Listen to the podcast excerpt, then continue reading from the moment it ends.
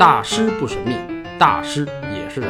大家好，我是孙小九，欢迎来到大师故事会。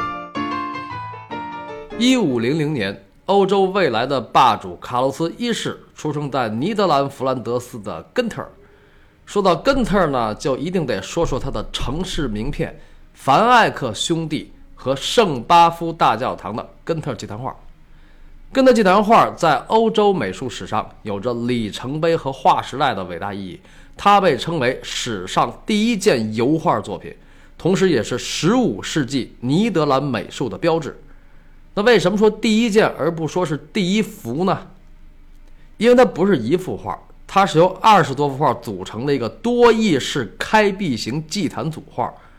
这个多翼式开闭型。其实就是一个巨幅的木质折叠屏风，从两边往中间折，合起来上下分三层，打开以后上下分两层，整个屏风高三米七五，合起来的时候宽两米六，打开的时候宽五米二。根特祭坛画是尼德兰文艺复兴早期的杰出代表作，这画中的人物一共二百多个，其中很多形象是有名有姓的啊。比如打开来看上边那层，大家基本都认识的，左右两边一边一个裸体，左边是亚当，右边是夏娃，然后最中间那三幅，左边是圣母玛利亚，右边是施洗者圣约翰，正中穿红衣的那位是上帝，万军之耶和华。其他那些画画的都是谁？因为时间关系，就先不多说了。今天主要讲讲它的主题。根特祭坛画这个名字并不是作品的名字，他说的只是这个画的功能或者类型，就是放在教堂里做礼拜的时候用的。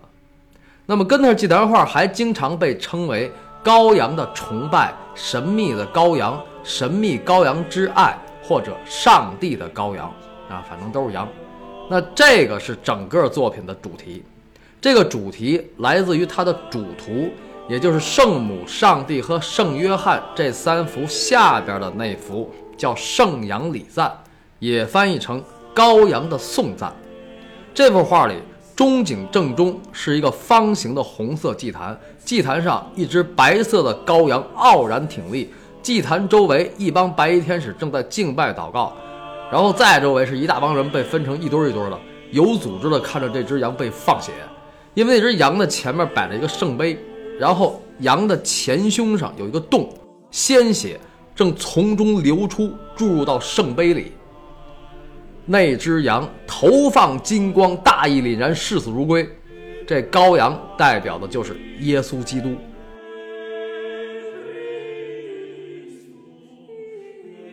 因为耶稣在十字架上断气以后，不是还被人在肋部扎了一枪吗？顿时鲜血喷涌而出。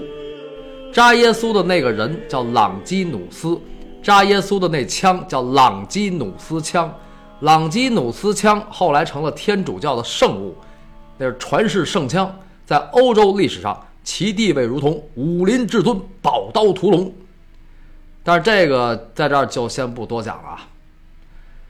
所以为什么这幅画又叫神秘羔羊之爱呢？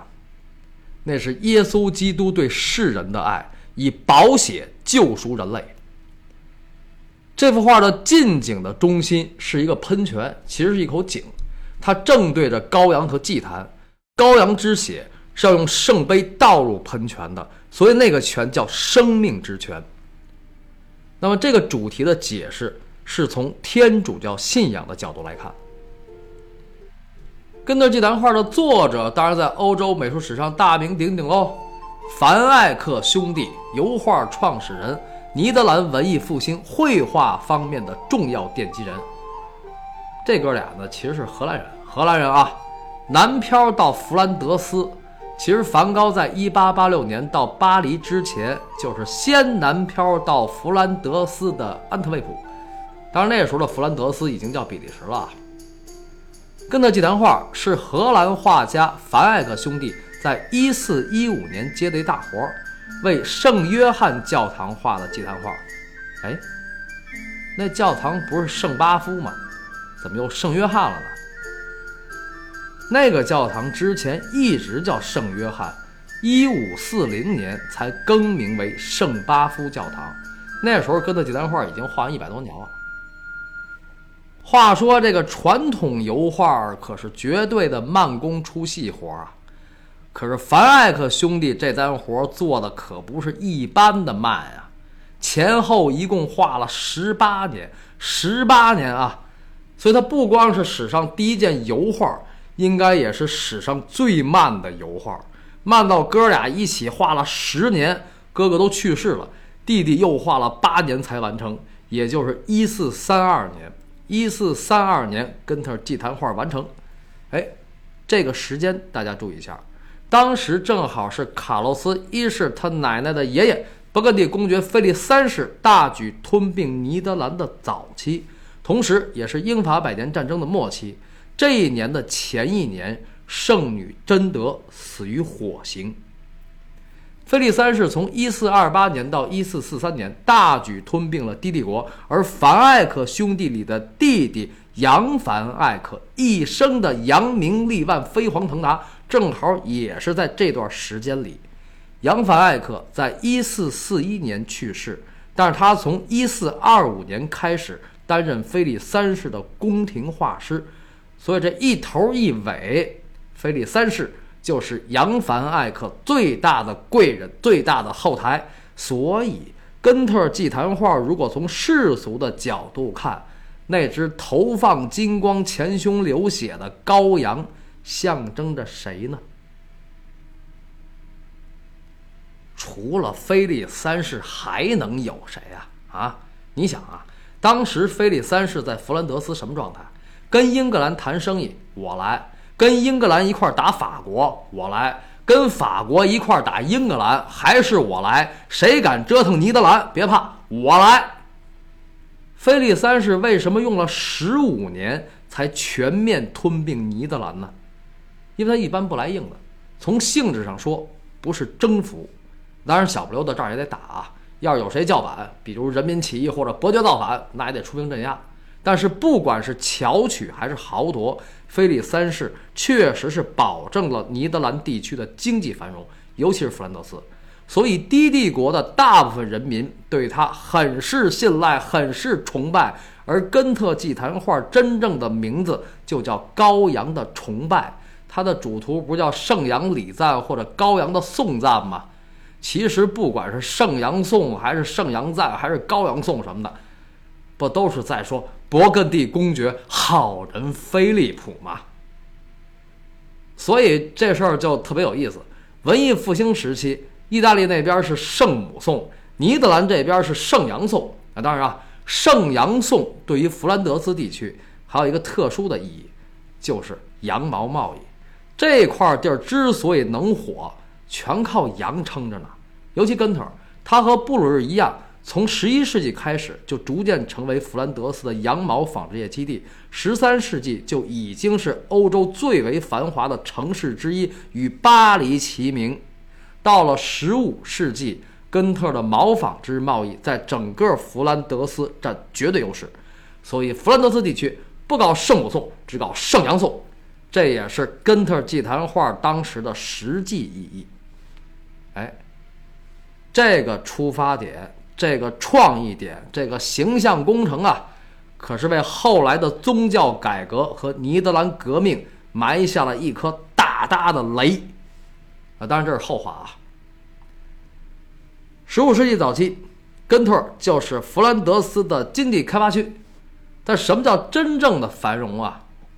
光有钱还不行，那得像李白说的：“至今秦淮间，礼乐绣群英。”还得像孔尚任写的“梨花似雪草如烟，春在秦淮两岸边。一代庄楼临水盖，家家分影照婵娟。”李香君血溅桃花扇，哎，国破青楼在，烈女传英名。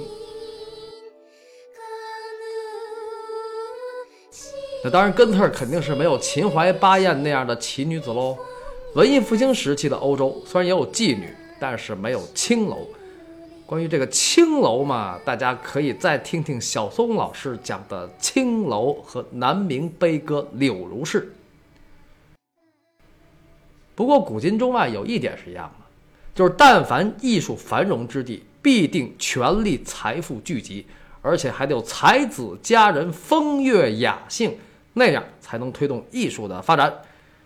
你要是老是一天的老婆孩子热炕头，对吧？那就没人花那么多钱订一幅画。另外呢，这个菲利三世又那么大方啊，一位天才的艺术家是永远不应该被生计困扰的。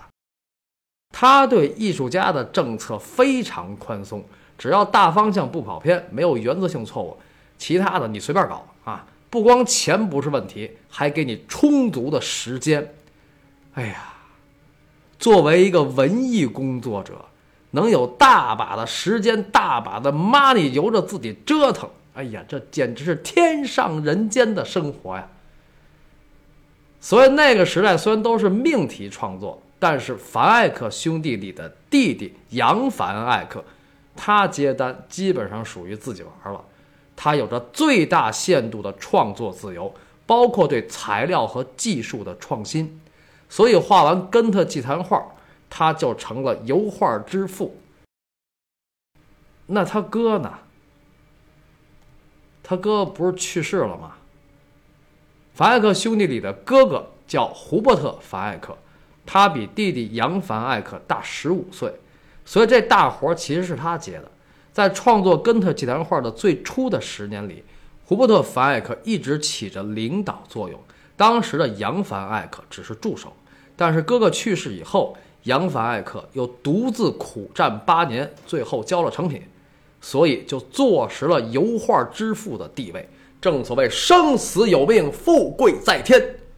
哎，借你妈斗子命啊！在西方美术史上，杨凡艾克被称为油画之父。不过要特别注意的是，他画的那种油画，并不是今天咱们印象中的那种油画，比如梵高那种。亚麻布崩框子，膏状油彩颜料，法艾克兄弟用的不是这个。根特祭坛画是画在木板上的，用的颜料也不是我们现在见到的那种油画颜料啊。从颜料本身来讲，就不是油彩，而是一种色粉，用植物或者矿物磨成的粉末。所以根特祭坛画用的主要画材就是色粉加木板儿，这个配置跟半个世纪以后。波提切利画的那幅《春》一样，《春》也是用色粉画在一块长三米一四、宽两米零三的三寸厚的木板上。但是有的朋友知道，波提切利的《春》从技法上讲叫坦培拉，坦培拉也叫淡彩画，经常用色粉调生鸡蛋画，当然也有调别的画了，比如水胶坦培拉和干酪素坦培拉，干酪素。是奶酪的主要成分，具有较高的营养价值，能够有效促进人体对钙、铁等矿物质的吸收。那么用鸡蛋调色粉画的坦培拉呢？有全蛋的、蛋清的，还有蛋黄的。有双黄莲蓉的吗？没有，也没有五仁的。哎，咱们中国自古有句话：“穷学戏，富学画。”看没有，都是吃的。坦培拉技法一般调蛋黄的居多，调的时候得把包着蛋黄的那层膜弄破，把纯蛋黄挤出来，跟色粉调在一起。所以画一幅坦培拉得先算算用多少斤鸡蛋。那这里边就有一个问题：既然都是用色粉加木板画，为什么波提切利画的春叫坦培拉，而根特祭坛画就叫油画呢？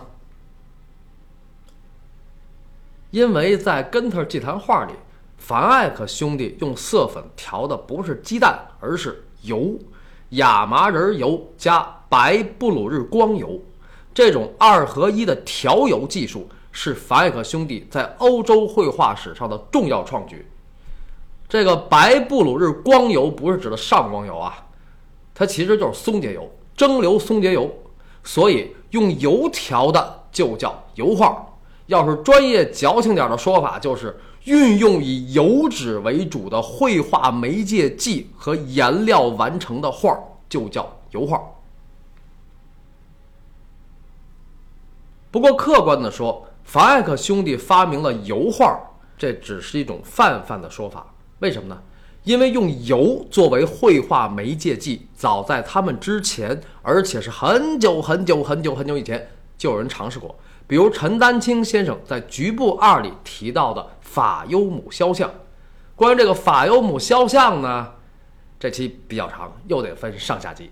在本期的下集，让我们一起在 Michael Jackson 的美妙旋律中，一起聊聊关于埃及法尤姆的那些事儿。